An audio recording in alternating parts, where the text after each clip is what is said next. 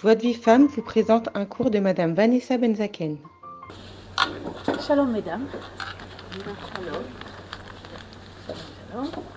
Vous avez vu l'amandier en fleurs ou pas depuis l'autre fois Vous n'avez pas vu? il y, a des, des- il y en a de partout. Rose et blanc. Ah, Vous avez repensé à notre réflexion? Ah là là. Baruch Hashem. Donc la dernière fois, on était venu donner, j'espère, Bezrat Hashem, de l'encouragement avec cette réflexion sur Bishva, de se dire que rien n'est perdu, rien ne se perd, tous les efforts sont récupérés par Akadosh Baruch. Et que donc, il n'y a pas de raison de se décourager finalement, puisque tout ce qu'on fait va porter d'une façon ou d'une autre. Euh, Aujourd'hui, j'ai pensé, Yimirtse Hachem, faire avec vous une petite réflexion très courte, évidemment, puisque le temps imparti est très court, sur la notion de l'importance de l'estime personnelle. Une chose que vous avez sûrement entendue mille et une fois. Je vais vous proposer quelques enseignements que j'ai eu le bonheur d'apprendre du Rav Yechiel Jacobson et que je retranscris en français. Euh, tout le monde veut changer, tout le monde veut s'améliorer, tout le monde veut progresser. Qu'est-ce qui dérange? Qu'est-ce qui fait? Ou alors, nous vis-à-vis de nous-mêmes, ou nous vis-à-vis des gens qui sont autour de nous, nos enfants, d'autres. On aimerait nous voir changer, on aimerait les voir changer. En règle générale, le recours le plus automatique dans ces cas-là, c'est, qu'est-ce que vous dites? Le, retour à la- le recours à la... Enfin, pardon, pas pour des tzadikotes comme vous, mais pour des gens du peuple. Le recours automatique, c'est le recours à la critique. Quand quelque chose ne nous plaît pas, on veut que ça change. On veut que ça change. Donc qu'est-ce qu'on fait? On critique. Quand nous, on veut changer nous-mêmes, on se critique. Ah, hein, pourquoi j'ai fait ça là? La question que je vais poser aujourd'hui, et on va essayer de répondre, est-ce que c'est l'outil adéquat pour provoquer le changement? La majeure partie vont me dire sur mon non. Voilà. C'est que j'ai utilisé un terme très générique. La critique, ça veut dire beaucoup de choses. Il y a façon et façon de faire.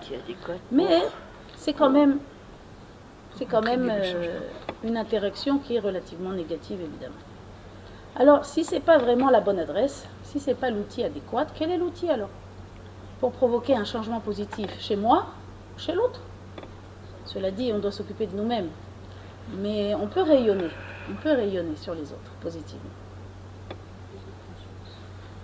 On va s'intéresser à ça dans le Ekcher, dans le contexte du Chinour, et dans le contexte de ce qui s'appelle Chinour Hatzmi, l'auto-éducation, l'éducation de nous-mêmes, puisque pour éduquer, il faut s'éduquer nous-mêmes. Et nous avions vu, pas la dernière fois, mais la fois d'avant, une distinction, grâce à la lumière de la Torah, une distinction entre ce qui s'appelle Chinour dans euh, le terme générique global et Chinour selon un regard de Torah. On avait vu que Chinour selon un regard de Torah, ça voulait dire, on avait pris un Rashi, si vous vous souvenez, ça fait un moment, je sais, on avait dit que c'était non pas se soucier que l'enfant adopte de bons comportements, mais c'était se soucier de faire aimer à l'enfant ses comportements. Je sais pas si vous vous rappelez, on avait vu Chanor Lanar Alpi Darko, éduque le jeune Alpi au début de son chemin, Gam ki yazkin lo yasur mimena, pour que lorsque, même en, vieillissant, il s'en écartera pas. Vous vous souvenez de ça? Donc ça voulait dire que nous, pour nous, juifs, le mot chinour veut dire inaugurer chez l'enfant certaines choses qui sont appelées à se pérenniser à l'avenir. C'est-à-dire il y a une valeur d'intériorisation, une valeur de pérennisation. D'accord? C'est très fort, si vous réfléchissez à la chose, ça élimine beaucoup d'interactions avec l'enfant dans la journée qui finalement ne sont pas du tout de chinour. Qui était, on avait défini, du pilotage. Vous vous rappelez? Af'ala vechinour en hébreu. Intériorisation et, je m'excuse, Pérenni- Pérennisation. Des fois, je suis en téléchargement direct, donc je ne suis pas tout à fait capable de reprendre la, la même phrase. Je t'ai marché.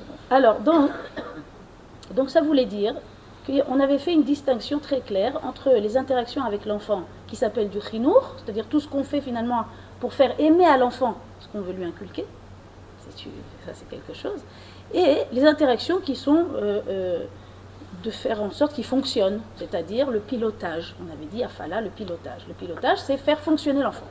Ok? On avait dit que ça et ça ne peut pas se dissocier, que, que dans un rinour juif, il faut qu'il y ait les deux. Quelqu'un ne peut pas juste être dans les considérations théoriques de faire aimer, d'expliquer tout, etc., sans se soucier que l'enfant il agisse conformément. D'accord? On est obligé d'habituer l'enfant à agir conformément, à, se lever, à faire ses brachot, à aller à la fila, faire, faire toutes sortes de choses, oui. Mais sans oublier, sans oublier l'essentiel, qui est de lui faire aimer ce qu'on veut lui inculquer. D'accord? Lui faire aimer, qu'est-ce qu'on avait vu? Vous vous rappelez quels sont les outils que nous avons pour ça? Pour faire aimer à l'enfant ce qu'on veut lui inculquer On avait dit c'était l'encouragement, la valorisation, l'affection. D'accord? C'est logique quand un enfant il est valorisé, il se sent aimé et dans ce qu'il fait, il finit par aimer les choses qu'on lui apprend. D'accord? Et quand il n'y a pas ça, on peut lui parler des choses les plus merveilleuses et, on peut lui parler de Torah Temet, qui est le Emet. Ça ne lui parle pas. Parce que lui, il est hors du, de la Il est hors de ce cercle. D'accord? Donc nous, on ne veut surtout pas ça. On veut à la fois habituer l'enfant à agir correctement et sur ce terrain-là, construire la suite qui est le plus essentiel, lui faire aimer ces choses-là, avec l'encouragement, avec l'amour et l'affection. D'accord? Je sais que j'ai parlé de ça il y a deux mois, mais c'est des choses qu'il faut qu'on se... Les chanen et il faut se répéter tout le temps, parce que de façon automatique, on sera tout le temps pris dans le pilotage, et très peu dans le chinour. Sauf si on a un mouvement d'éveil et qu'on se dit, ouh, attention, il ne faut pas laisser de côté cette chose-là. Alors, l'interaction qui s'appelle bikoret, la critique, à votre avis, où elle se place dans ce spectre? Le Rav Yakovson, dans son livre, Al si, la place. Mais je vais vous dire quelle place il lui donne. Elle est placée dans le groupe qui s'appelle Afala, pilotage, et dans la sous-catégorie, là je fais des mathématiques avec vous, mais c'est pas grave, après on va éclaircir, dans la sous-catégorie à votre avis, laquelle? Parce que dans, on avait vu que dans le pilotage, il y a plusieurs sortes d'interactions. On avait vu la discipline, c'était la meilleure. Ouais. On avait vu du côté de, de extrême de la règle, c'était les sanctions, la punition. Et de l'autre côté de la règle, c'était les petites récompenses matérielles, les traces.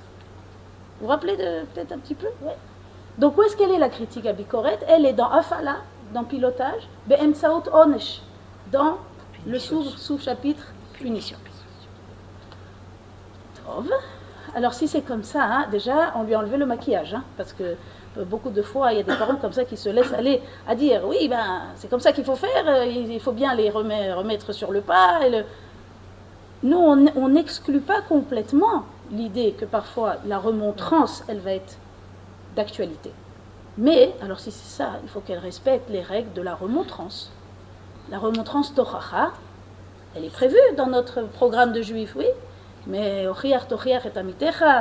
réprimande ton prochain, allez voir toutes les halachot qui régissent la tochacha. Zelo pashut bichlal, c'est loin d'être simple.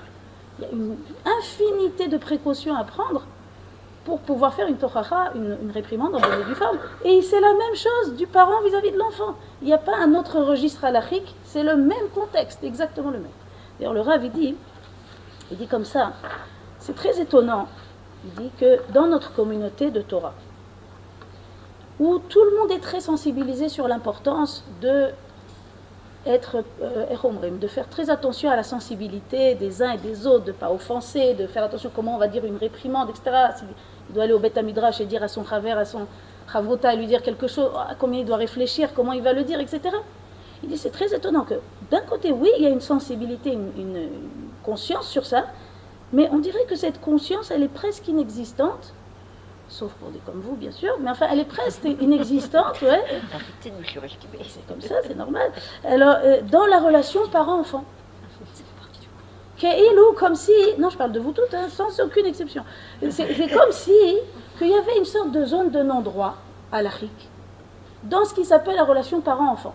Le Rav Yakovson dit, oh, oh, oh, attendez, attendez, la halakha, elle va là-bas aussi. Ben Adam la les lois, c'est très dur, je sais que c'est très dur les lois de respect du prochain, c'est-à-dire de toutes les lois qui légifèrent tout ce, tout ce chapitre-là qui s'appelle Relation au prochain, s'appliquent parfaitement dans le cadre adulte-enfant. Et pourtant, il dit, ça a un peu disparu de la conscience collective, comme si là-bas il y a une zone de non-droit. Là-bas, on peut faire ce qu'on veut. Pourquoi c'est difficile? Parce que se tisse naturellement une familiarité avec les enfants, puisqu'ils vivent chez nous, puisqu'ils sortent de notre chair. Parce qu'il y a toutes sortes de choses. Mais attention, cette familiarité, il vaut mieux qu'elle soit une proximité et pas une familiarité. Parce qu'une proximité, c'est magnifique, c'est ça qu'on veut. Une familiarité, c'est un dérapage. Pourquoi une familiarité? La familiarité, elle va ouvrir la porte à des écarts, à des, euh, des, des créations de réalités nouvelles où il n'y a plus la halakha, où il n'y a plus Ben Adam Lachavero, où quand on le dit, ben on le pense, on le, pardon, c'est le contraire. Quand on le pense, eh bien on le dit. Oui, ça m'embrouille même moi. Ouais, et ça c'est pas, et ça il y, a un problème ici. Ça ne doit pas marcher comme ça. Quand je le pense, je le dis. Comment ça, tu le dis? Il tu réfléchis. C'est le moment de le dire. Est-ce qu'il est capable d'absorber ce que tu vas dire? Est-ce que tu es en état émotionnel adéquat pour le dire?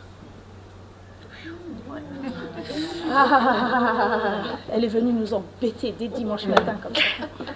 Ne vous inquiétez pas, j'ai prévu, j'ai prévu comme ça un petit peu incisif le début, mais à la fin je qu'on ressort tous avec le sourire. Le Rav il nous a appris un klal qui, moi, personnellement, il m'a sauvé. Il a dit on ne peut pas faire de chinour en état d'agitation émotionnelle.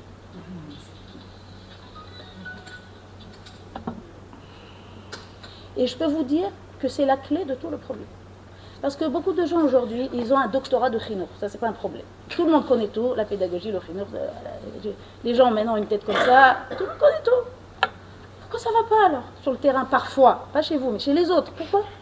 Pourquoi ça va pas? Parce qu'on a oublié ce clan-là. Comme dit Ravolbe, il le dit déjà Ravolbe dans Zria Binyan, dans Semer et construire son livre. Il dit exactement ça.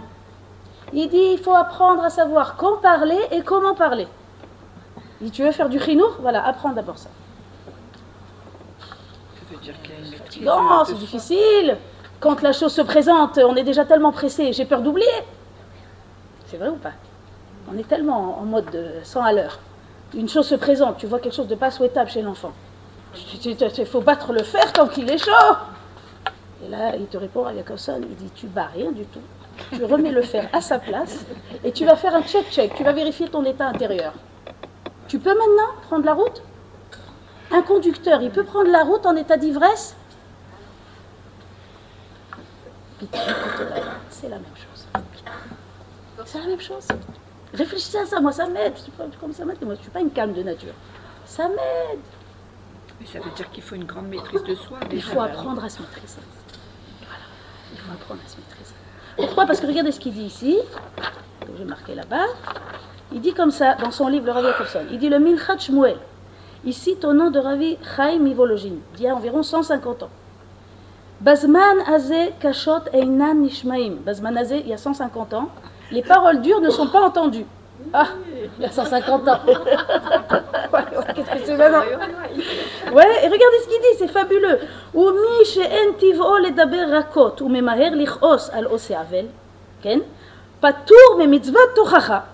Qu'est-ce que ça veut dire cette histoire-là? Celui que sa nature, euh, il n'a pas euh, le naturel de parler euh, doucement, tendrement, oui, et qu'il se met vite. Euh, s'emporte vite. oui. Regardez ce qui a marqué ici, c'est incroyable. Patour mais mitzvah tuchacha. Il est exempté de la mitzvah de réprimande. Bon Comment ça exempté Mais qui se Qu'est-ce que ça veut dire exempté? Ça veut dire tais-toi, c'est mieux pour toi. Voilà. Qu'est-ce que ça veut dire cette histoire? Mais regardez, c'est incroyable, c'est marqué Raphaël Vivologine, Minchat Shmuel. Dit patour mais mitzvah tochacha. Il est patour, ça veut dire quoi? Il est exempté. Mais c'est une mitzvah tu es exempté, c'est bon, tu as un certificat d'exemption. Jusqu'à que tu te calmes. Quand tu seras calme, tu peux revenir voir au bureau si éventuellement tu peux avoir un laisser-passer. Autrement, tu as vérifié, tu es en état d'ivresse ou en état de sobriété? Tu vas pas prendre la voiture en état d'ivresse.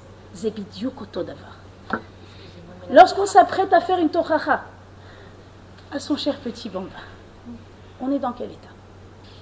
En règle générale, en règle générale, la personne, elle est dans un état d'exaspération. Ouais, elle en a assez, ça suffit, ça fait trop longtemps que ça dure. Elle est en état d'aller faire du chinour. Elle n'est pas en état de faire du chinour. Si tu n'es pas en état de faire du chinour, c'est pas grave. Tais-toi. Mais comment on peut pas se taire tout le temps? C'est pas possible. Nahon, on t'a pas dit de te taire tout le temps comme une carte, farci. Non, pas du tout, Chas Shalom. Mais tu vas te calmer. Tu vas reprendre tes esprits lorsque tu seras bé, ce qu'on appelle Ishuvadat, dans un état de calme. Maintenant, tu peux parler. Et ça, c'est valable avec les enfants. J'ai Avec pas osé le dire. C'est valable aussi avec les Le autres mari. personnes qui habitent chez vous. Le mari, le mari. Enfin, vous habitez chez eux. Je ne sais pas comment vous avez conclu votre affaire. Combien ça coûte, mon Dieu? Combien ça coûte? Combien ça coûte? Un mot dit en état d'agitation émotionnelle, trois jours fâchés. Je parlais pas pour vous, hein, vous savez bien. Non, non. Eh bien, c'est intéressant. La réflexion est intéressante. Faut que je l'entende, quoi. Combien ça coûte, mon Dieu? Et avec les enfants, des parents qui ont des bonnes intentions, qui ont une bonne tête, qui ont des bonnes connaissances pédagogiques, s'ils n'ont pas compris ça, les dégâts, ils s'accumulent les uns après les autres, les uns après les autres. Pourquoi? Parce qu'on doit apprendre quand parler et comment parler. Quand? En état de sobriété. Et comment? Ah ben c'est ce qu'on va essayer de voir. Je ne peux pas vous dire à quel point ce petit clal de rien du tout, il sauve des foyers. On ne peut pas faire de chinour en état d'agitation émotionnelle. Et si on se sent comme ça, il faut qu'il y ait une petite lumière rouge qui monte. C'est mieux, c'est mieux de tout terminer. Quelquefois, on peut sentir qu'on est tout à fait sobre. Pourtant, c'est à ce moment-là qu'il faut, lever la voix, mais de manière consciente. Oui, bien sûr. Quand on est sobre, c'est très bien. Quand on est, qu'est-ce qu'on a dit? On a dit la halakha, elle parle de ça. Tout, tout est bien légiféré chez nous, chez moi là. La halakha, elle te dit, dans les eksherim de small docha, c'est-à-dire dans les contextes de, vous savez, on a, on a yem- small docha, yemin mekarevet, la gauche repousse, la droite rapproche. Dans le chinour, c'est comme ça. Il y aura des moments où il faudra gauche repousse, de fermeté, et puis des moments de yemin mekarevet. Remarquez quand même que la main droite est naturellement plus forte que la main gauche, donc on attend de nous d'avoir plus de yemin mekarevet que de small docha. Ok? Maintenant, quand on est dans small docha, comment on fait? Là-bas aussi, il faut être souriant et bien. Pas du tout. Kasa, panim, velo kasa. La colère du visage et pas la colère du cœur. C'est la colère du visage, c'est super bien dit, sans la colère du cœur. Une fermeté de circonstance, mais dedans on est calme. Dedans c'est tout est très calme. Pourquoi c'est important de Kaasa Panim Vous pourriez me dire, bah, tant qu'à faire, faisons des bonnes relations, même. Pourquoi Kaasa Panim c'est nécessaire? Parce que si le parent il se met à punir l'enfant avec un sourire, ça fait un peu sadique. Pas de sadique, sadique. L'enfant a besoin de voir sur le visage du parent qu'il n'est pas content, mais que dedans, à col chalève, à col ragoua, tout est calme dedans, et j'irai plus loin, bienveillant. Alors il y en a qui, qui, comme, il y en a qui fonctionnent qu'en pilotage automatique, ils comprennent même pas ce que je suis en train de dire. Ils se disent, je, je comprends pas, quand on punit, bah, c'est parce qu'on est fâché. Ah non, tu punis pas parce que libérer tes nerfs. Tu punis pour lui faire apprendre à lui quelque chose. Si tu veux apprendre, si tu veux qu'il apprenne quelque chose, toi il faut être dans un état matim, adéquat pour ça. Autrement, il le vit comme une vengeance, il le vit comme un rapport de force, et s'il y a de l'humiliation dans la punition, la punition, il valait mieux pas la donner. Parce que l'hu- l'humiliation, elle sabote toute la relation. Pas besoin de ça. Au contraire, ça doit être vu comme un imoun. Imounim, en hébreu, c'est des exercices. Il faut que l'enfant il ressente qu'on l'exerce. Comme nous-mêmes, si nous, à nous-mêmes, on se donne une sanction, entre guillemets, pour nous exercer, pas pour nous punir. hein. Bon, le, problème, c'est que le mot punition, il a subi beaucoup de déformations. Donc aujourd'hui, il a une connotation très négative. Mais dans l'idée, c'est immonim. Immonim, c'est des exercices pour t'exercer à être meilleur, pour être ex- exercer à être mieux. Pour ça, il faut que l'état intérieur, il corresponde à ça. Il faut que l'état intérieur du parent, à ce moment-là, il soit bienveillant et parfaitement en contrôle. Ce qui est très énervant pour des dames de dire ça, puisque la femme, elle est émotionnelle, elle est, c'est un monde émotionnel en, en fusion. Alors il faut apprendre à les gérer, ses émotions. Exponentielle. Ah là là. Il faut apprendre à les gérer. Il n'y a pas d'autre choix que d'apprendre à les C'est gérer. ça surtout l'important. Et c'est ça la réussite dans le chinour. Parce que, comme j'ai dit tout à l'heure, pour éduquer, il faut s'éduquer. Alors, qu'on- on s'éduquer à quoi d'abord? À se maîtriser. Est-ce que ça veut dire que c'est un zéro faute qu'on demande de nous? Non. Akadosh Baruch il n'a pas prévu un parcours de zéro faute. Il a prévu Sheva Ipol Tzadik Vakam. Vous savez ce que c'est ça? Sept fois le Tzadik tombe, il se relève. C'est ça la feuille de route du juif. Ah bon? Mais on aurait imaginé que ce serait mieux si c'était tout aseptisé, un parcours lisse. Ouais, mais c'est pas réaliste dans la configuration de l'homme tel que Akadosh Baruch nous a créé. Il nous a créé avec des forces et des faiblesses. Ce qu'il demande de nous, c'est l'effort, pas le résultat. Comme je vous dis toujours, Rachamana, liba ba'e. Akadosh Baruch Hu, il veut le cœur. Il veut pas la prestation finale. Il veut qu'est-ce que, qu'est-ce que toi tu veux, ta ishtadlout, les efforts que tu as fournis, c'est ça qu'il veut. Donc c'est pas un zéro faute, mais il faut travailler sur ça. Il faut se mettre à travailler sur ça. Bien sûr, je vous le dis à vous à titre tout à fait indicatif. Alors, si c'est ça, si donc on comprend, on commence à comprendre que la critique, c'est une conduite en état d'ivresse, alors on va se poser la question, mais comment ça se fait pourtant qu'il y a tellement de gens qui ont recours à ça et même qui y croient? C'est pas tout le monde, mais il y en a qui y croient, qui pensent, écoute, avec tous ces mots, voilà, on sait, on sait, on sait beaucoup de choses, mais Tachles sur le terrain, c'est ça qui fait bouger. C'est ce qui les fait, tu leur pousses une bonne. hum, Ouais, et c'est ça qui fait bouger. Comme ça, il y en a qui croient.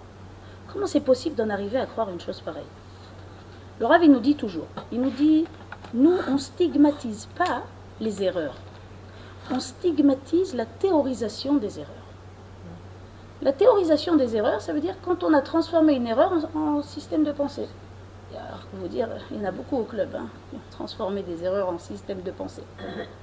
Et même nous, même chez nous. Comment on peut arriver à une chose pareille? La Gemara, elle dit comme ça. Si un homme, il faute une fois, c'est une faute. S'il faute deux fois, ça s'appelle outralo. Outralo, c'est-à-dire on lui a permis. La question qui est posée après dans la Gemara, outralo, on lui a permis. La réponse est naasa keeter be'einav. C'est devenu permis à ses yeux. Comment ça c'est devenu permis? Et Rav Israël Salanter, bien plus tard, il reprend cette réflexion et il dit comme ça, un homme il faute une fois, c'est une faute. Il récidive, c'est pas une faute. À la troisième fois, c'est une mitzvah. Mais qui fait ça? Tout le monde. Sauf vous, tout le monde, tous les autres. Pourquoi? Parce qu'en fait, en vérité, ça part de quelque chose de très beau. La psychologie, elle a appelé ça, dans le langage moderne, la dissonance cognitive, un mot barbare, qui parle de ça exactement que nous on parle dans la Gemara. La dissonance cognitive, c'est quoi? C'est que l'homme, il ne peut pas vivre, on va dire, il ne peut pas perdurer dans la contradiction entre sa conscience et ce qu'il fait. Il ne peut pas. Hu, il a mis un mécanisme de sécurité. Il ne peut pas vivre dans la contradiction atke d'écart. Oui? Donc, ça veut dire que lorsque il fait une fois une chose qui est en contradiction avec sa pensée, bon, ça le dérange.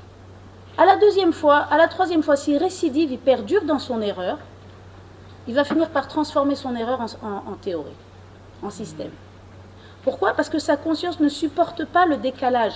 Alors, au lieu de changer ses actes pour les faire correspondre à sa conscience, il pirate sa conscience pour la faire correspondre à ses actes. C'est un piratage du système. Puisqu'on a la Bechira, on a le libre arbitre, on peut choisir à droite ou à gauche. Akadosh Baruch il ne nous enlèvera pas la Bechira. Donc, il nous a créé en nous un inconfort quand on agit en contradiction avec notre conscience. Ça, c'est un cadeau. Mais l'homme, il peut en faire ce qu'il veut. Il peut utiliser ce cadeau, se reprendre en main, dire non, c'est l'obécéder, c'est pas bien ce que j'ai fait, je dois me reprendre en main et je dois reprendre la bonne route. Ou alors, il peut choisir la voie de garage qui s'appelle dissonance cognitive. C'est-à-dire qu'il va commencer à monter des justifications dans sa tête pour venir justifier la bêtise qu'il a faite. Et petit à petit, avec le temps, ce, ce petit montage au début qui était juste quelques justifications devient un système de pensée. Regardez chez Egoïm, c'est très flagrant. Ouais. Un système de pensée complet, euh, avec des thèses académiques, avec Oxford, tout ce que tu veux, ouais. Et en vérité, c'était quoi? C'était ce besoin-là de faire correspondre sa conscience à ses actes, au lieu de faire l'inverse, de faire correspondre ses actes à sa conscience.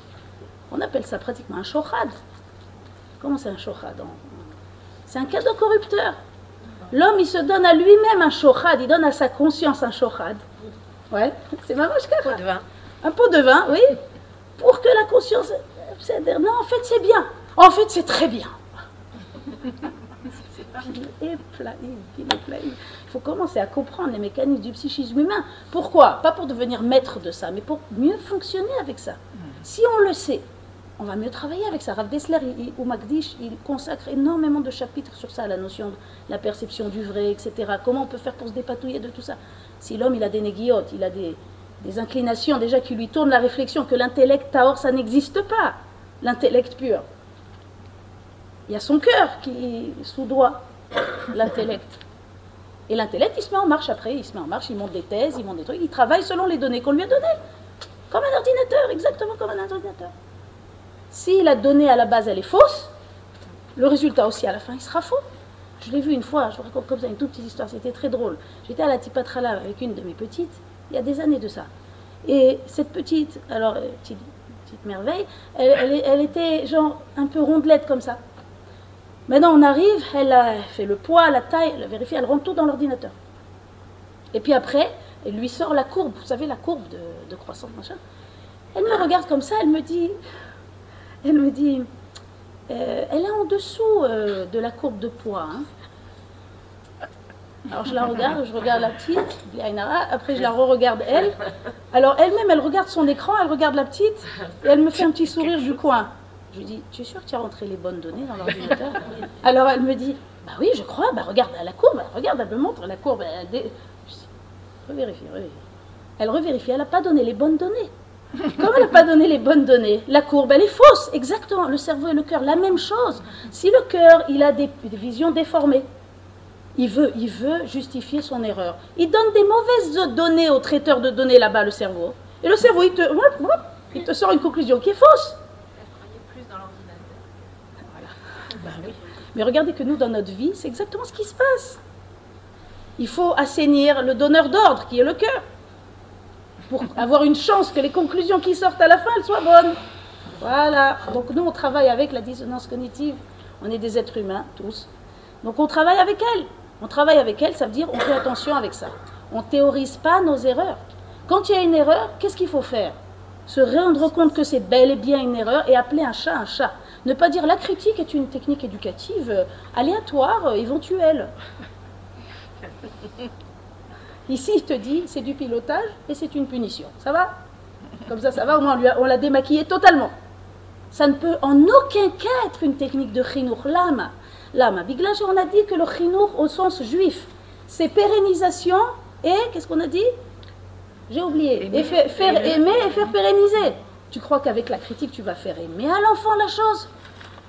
Au plus, au plus, tu obtiendras un effet de dressage qui va marcher droit pendant une semaine ou deux. Pourquoi? Pour fuir la fourche de la critique. Pas parce qu'il a intériorisé les messages, pas parce qu'il aime davantage ce que tu veux lui apprendre, il l'aime encore moins qu'avant.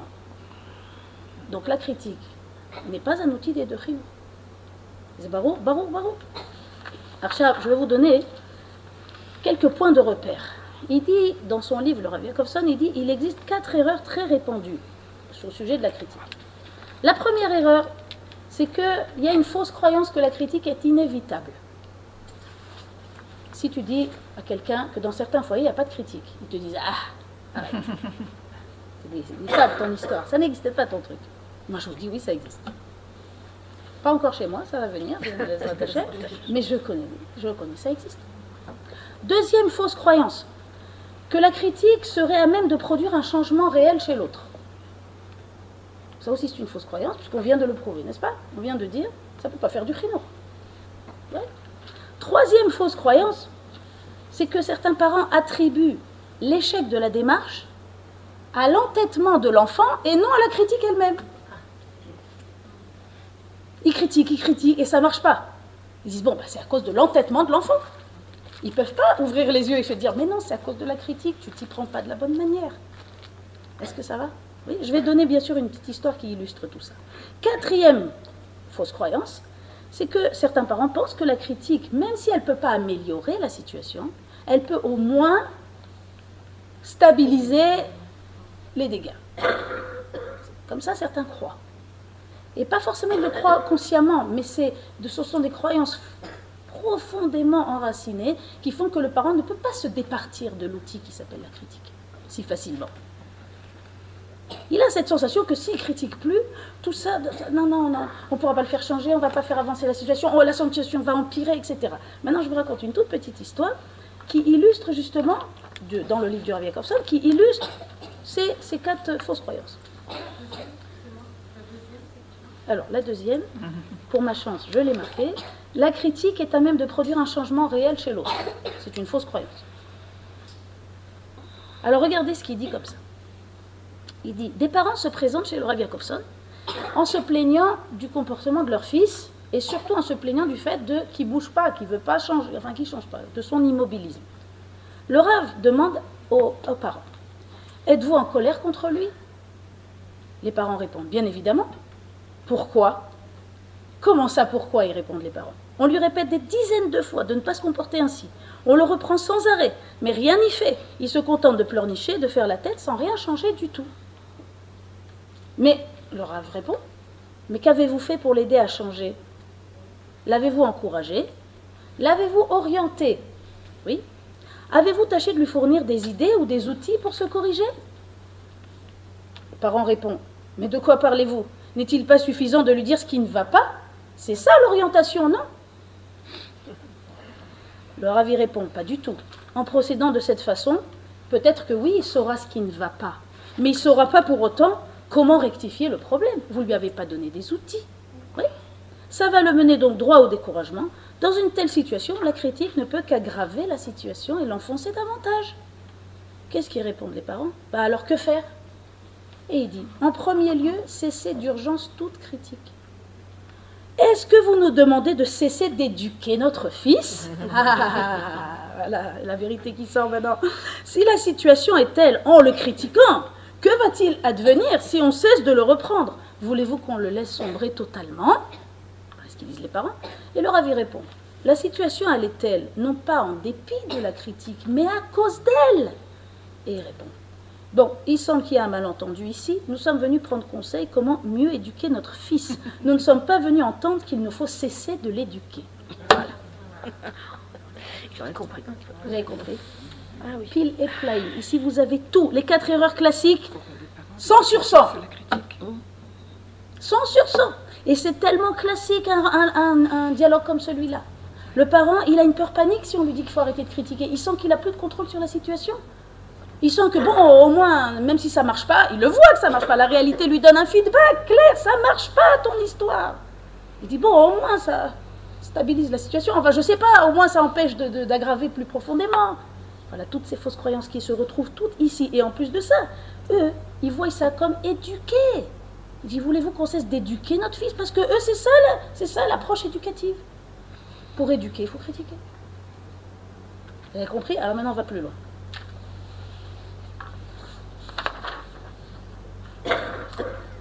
Alors, qu'est-ce qui provoque le changement de comportement chez l'autre? Le Rav, dit comme ça, les changements de comportement interviennent non pas avec la critique, mais avec l'arrêt de la critique. À à la four.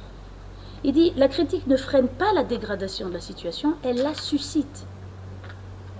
Elle la suscite. C'est la critique en fait qui provoque la dégradation de la situation. Tellement de gens ils s'interrogent sur les facteurs qui produisent le changement chez l'individu. C'est quoi les facteurs qui produisent le changement alors si c'est pas la critique? Regardez ce qui produit, regardez. Le déterminant du changement de comportement, c'est l'amélioration de l'estime personnelle. Pour nous comme pour, l'enfant. Lorsque l'estime personnelle, elle, elle monte, le comportement, il monte. Lorsque l'estime personnelle, elle descend, le comportement, il descend. Alors maintenant, je vous pose la question. Où est-ce qu'elle va trouver sa place, la critique, si c'est vrai cette chose-là que je suis en train de vous dire et que je vais démontrer un peu plus avant? Où est-ce qu'elle peut trouver sa place? Ouais Le il propose deux petits exercices pour freiner déjà, comme un premier barrage, on va dire, la tentation de critiquer. Il dit, contre la tentation de critiquer, il faut s'exercer chaque jour à se mettre à la place de l'enfant. Imaginez-vous quand vous, lui- euh, pas vous, pardon, les dames qui font les sermons, qu'elles s'imaginent que c'est elle qui est de l'autre côté. Pourquoi? Il dit parce que comment c'est possible que le parent ne réalise pas la peine qui est causée à l'enfant à ce moment-là? Comment c'est possible? Parce qu'au moment où le parent il critique son enfant, il est entièrement tourné sur lui-même. Il est tourné sur sa frus- frustration à lui. Oui. Tu es, tu, tu, tu es irresponsable. Comment tu as laissé ton frère euh, en bas au jardin Euh, Tu es trop désordonné, c'est pas possible. On peut plus marcher dans cette chambre. Vous avez vu comme je le fais bien. Dès qu'on me demande un exemple, ça vient tout de suite. Mais on se soigne.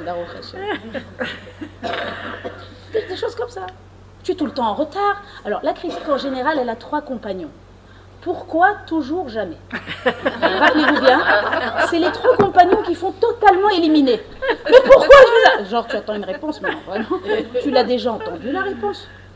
C'est une question rhétorique qui ne demande pas de réponse. L'enfant, il a très bien compris, il s'en va, il- euh, qu'elle va se calmer d'abord. Ouais. Elle est toujours, elle est jamais. Ah, elle est toujours, elle est jamais. Mais tu fais toujours ça. Mais tu viens jamais en truc. Et c'est faux en plus, c'est faux. Ça n'existe pas toujours et jamais. C'est un mensonge en bonne et due forme. Outre le fait que les toujours et jamais, Mpogim, ils affectent l'image personnelle de l'enfant. Outre le fait que ça, oui. En plus de ça, ils donnent le message silencieux tu n'as aucune chance de t'en sortir, puisque ce mauvais trait est tellement enraciné en toi que tu le fais toujours ou tu le fais jamais. Donc, je te dis change, mais tu ne pourras pas changer. Allez, bon courage. Bonne chance. Ben enfin, on ne s'entend pas parler. Donc, les pourquoi, toujours et jamais, au placard. Ça, ça, ça, il faut les enlever. Donc, le premier exercice, il dit essaie de t'identifier à l'enfant. Une fois par jour, essaie de te mettre à sa place. Ça va ouvrir ta sensibilité, ça va ouvrir ta résonance à l'autre. Même pour toi, ça va être extraordinaire. Ouais. Et deuxième petite chose qu'il nous donne, petit outil, on va dire, dans première urgence, il dit contre la crainte que l'abstention de critique risque de causer. Phrase très longue. Ça veut dire, pour, pour remédier à la peur que si tu t'arrêtes de critiquer, ça, ça va, ça va tout partir entre eux, qu'est-ce que tu fais? Tu convertis tes critiques en directives. J'ai pas été si loin. en directive. Alors je vous le donne en exemple très simple. Un critique, c'est euh, euh, mais pourquoi c'est toujours mal rangé? Range ta chambre. Mais pourquoi ton manteau est toujours posé par terre? Ah, je suis tombée dedans, je suis tombée dessus. Pourquoi ton manteau est toujours jeté? Range ton manteau. Pourquoi on est si tenté de rajouter le reproche Parce que c'est la frustration qui veut s'exprimer. Alors cette frustration, calme-la. Dis-toi, un enfant, c'est comme ça qu'il apprend. Toi, tu as mis combien de temps pour apprendre? C'est un apprentissage long et laborieux, le rangement et toutes ces choses-là. Toi, juste sois persévérante. Mais pas hostile et pas critique, persévérante. Range tes affaires. Ah non, je veux pas maintenant. Ah si, il faut les ranger. Ah non, mais je veux pas. Mais c'est pas une question de volonté, il faut le faire. Voyez, comme c'est énervant. Non, c'est pas vrai. C'est-à-dire, vous êtes persévérant sans vous fâcher. C'est ça l'idée. D'accord? Donc ça, c'est des premiers petits exercices qui, qui donnent, on va dire, pour parer aux premières pulsions de critique. Oui, se mettre à la place de l'enfant et convertir les reproches en directives. Ça, déjà, rien qu'avec ça, ça peut commencer à faire un peu le ménage dans tout ça. Pourquoi c'est si important? Il dit parce qu'on va rappeler un élément fondamental en Khinour et en, fait en Ben Adam la Chavero. Il dit l'important, ce n'est pas les motivations et les intentions. Allez, je vais vous le dire mieux que ça. La responsabilité qu'un individu engage dans ses paroles n'est pas liée à ses intentions, mais à l'effet qu'elle produit sur l'autre. Très très très important comme base de relation au prochain. La responsabilité qu'on engage, c'est pas les- mes intentions. Moi, je veux l'aider, moi, je veux le faire progresser. Non, réfléchis. Qu'est-ce que ça lui fait à lui? Qu'est-ce que ça lui fait à elle? C'est ça, la, la, à Chayout Sheli, ma responsabilité, elle est là-bas. Elle n'est pas dans ce que moi j'ai pensé faire. On, on voit cet exemple avec Pe- Penina et Hana. Vous savez ça, oui? Avec Penina et Hana. Que Penina, elle a essayé, elle avait de la peine pour Hana qu'elle n'avait pas d'enfant. Elle a essayé de la, Ouais, la titille. de la titiller avec une bonne intention. Penina, c'est une sadéquette. Le résultat était terrible. Parce que ça, ça, son intention était bonne. Mais l'effet que ça faisait à Hana, c'était un tsar, une peine indicible. Et Pnina, elle a subi les conséquences terribles de ça. On apprend de ça, ma responsabilité, c'est pas mon intention. Je vais réfléchir, qu'est-ce que ça lui fait à lui D'accord? Mais en faisant ça, on devient qui, nous? Des gens meilleurs. Nous-mêmes, on s'élève. D'accord? Regarde comment on a de temps encore. Mon Dieu. Alors, je vais tout de suite passer à quelque chose de très important.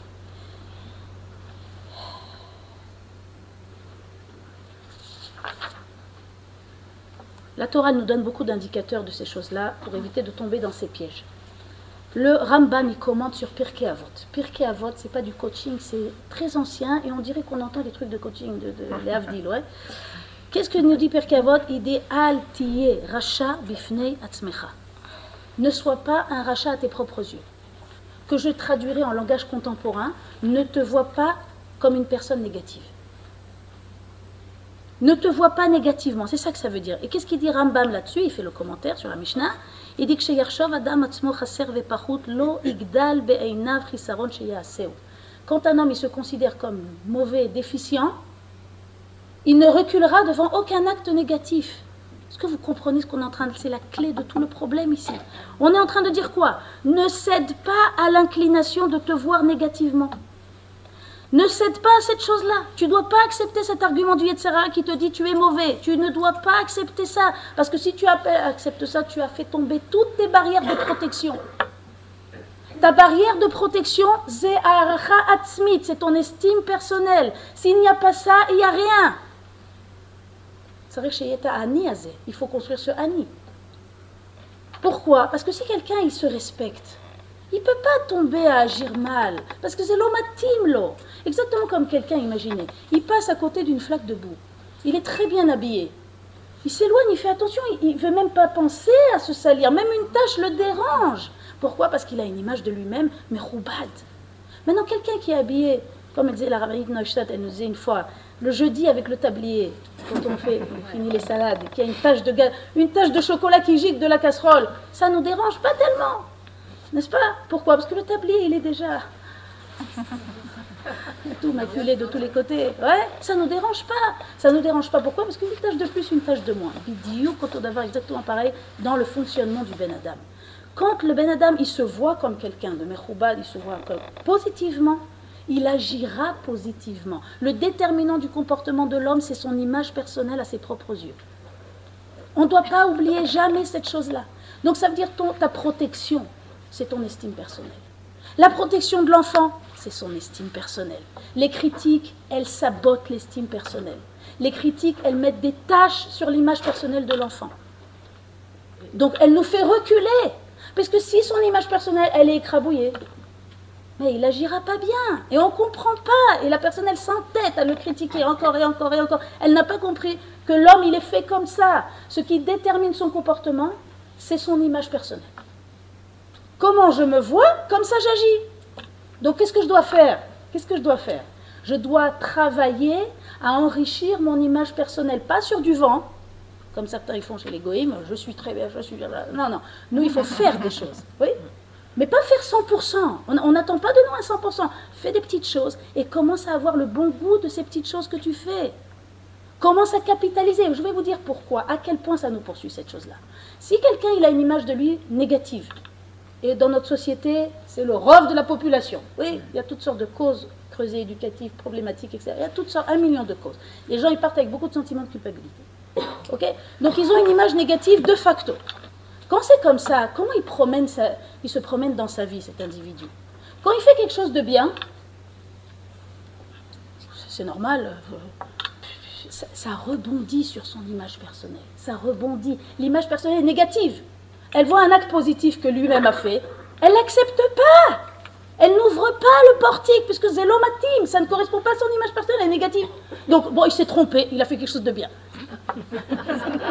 Il balbalti. Car chez vous, vous ne pouvez pas vous imaginer à quel point ça nous poursuit. Maintenant, quand il fait quelque chose de négatif, ah, le portail s'ouvre, j'ai une collection de plus une preuve de plus dans ma collection pour confirmer ma théorie que je suis une personne négative. Et donc la personne, elle se fustige, elle n'est pas bien pendant deux jours. Une surproportion de réactions qui est inimaginable. La Torah, elle te dit, fais tchouva, c'est tout. Tu t'es trompé, fais tchouva, c'est tout. Harata, vidouille, tu fais, tu fais toutes les étapes, c'est 100 000 coachings. Mais le- la personne qui a une image négative, si tu lui dis ça, elle t'entend pas.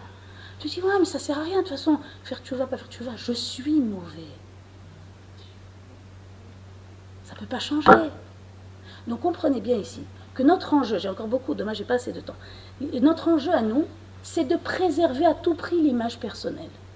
Qu'est-ce que ça veut dire tachlès sur le terrain? Ça veut dire j'ai fait une erreur? On va dire j'ai fait une erreur, pas je suis mauvais. On va dire, regardez, j'ai mis des exemples pour que ça soit concret. On va dire j'ai oublié mes clés, pas je suis distraite. Un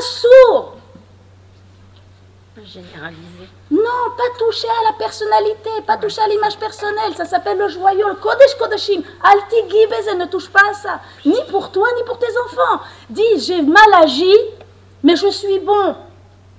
Je suis bon, mais j'ai mal agi. Pas je suis mauvais.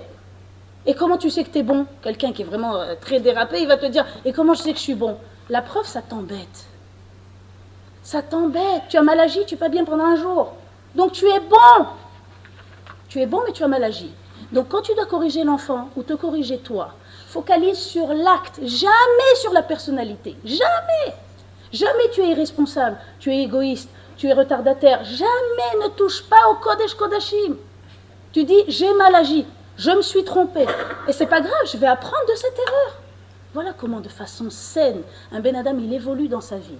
Il progresse, il n'a pas d'entrave à, changer. Et il va changer, cet homme-là. Il va changer.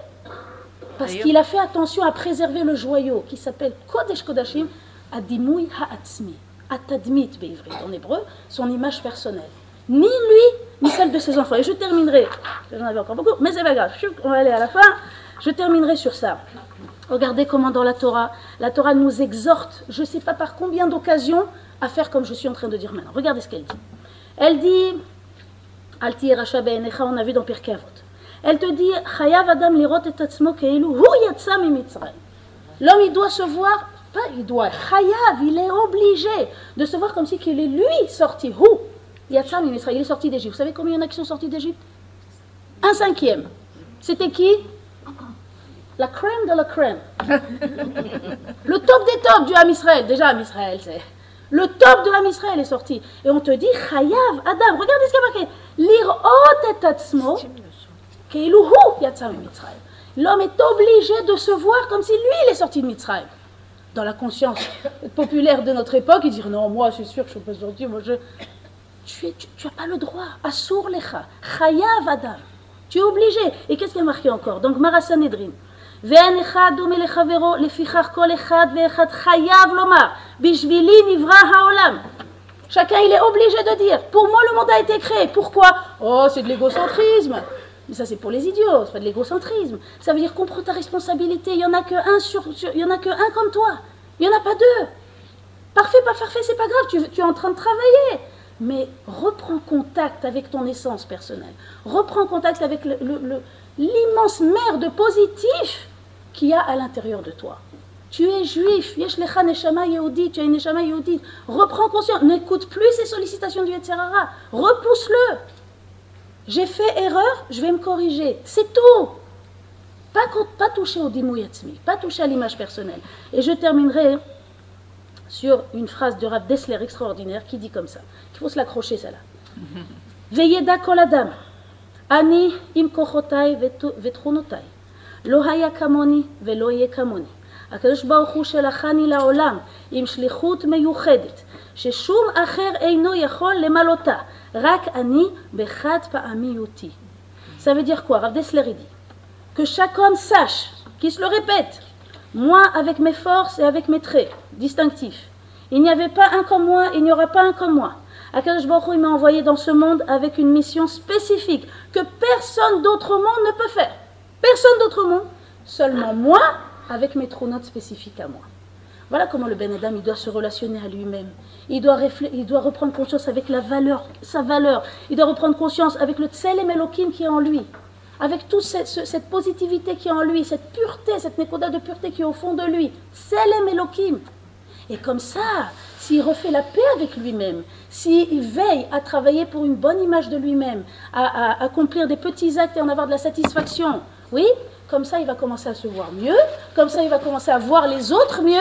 Et les petits cours pour se dire on ne fait pas de critique n'auront même plus d'utilité. Ça ne me correspond pas, c'est pas pour moi. Le Ben Adam Igdal, Igdal, il va faire grandir sa, sa, sa sviva autour de lui, et il va progresser, il va changer, il va faire honneur à qui? À Ribbon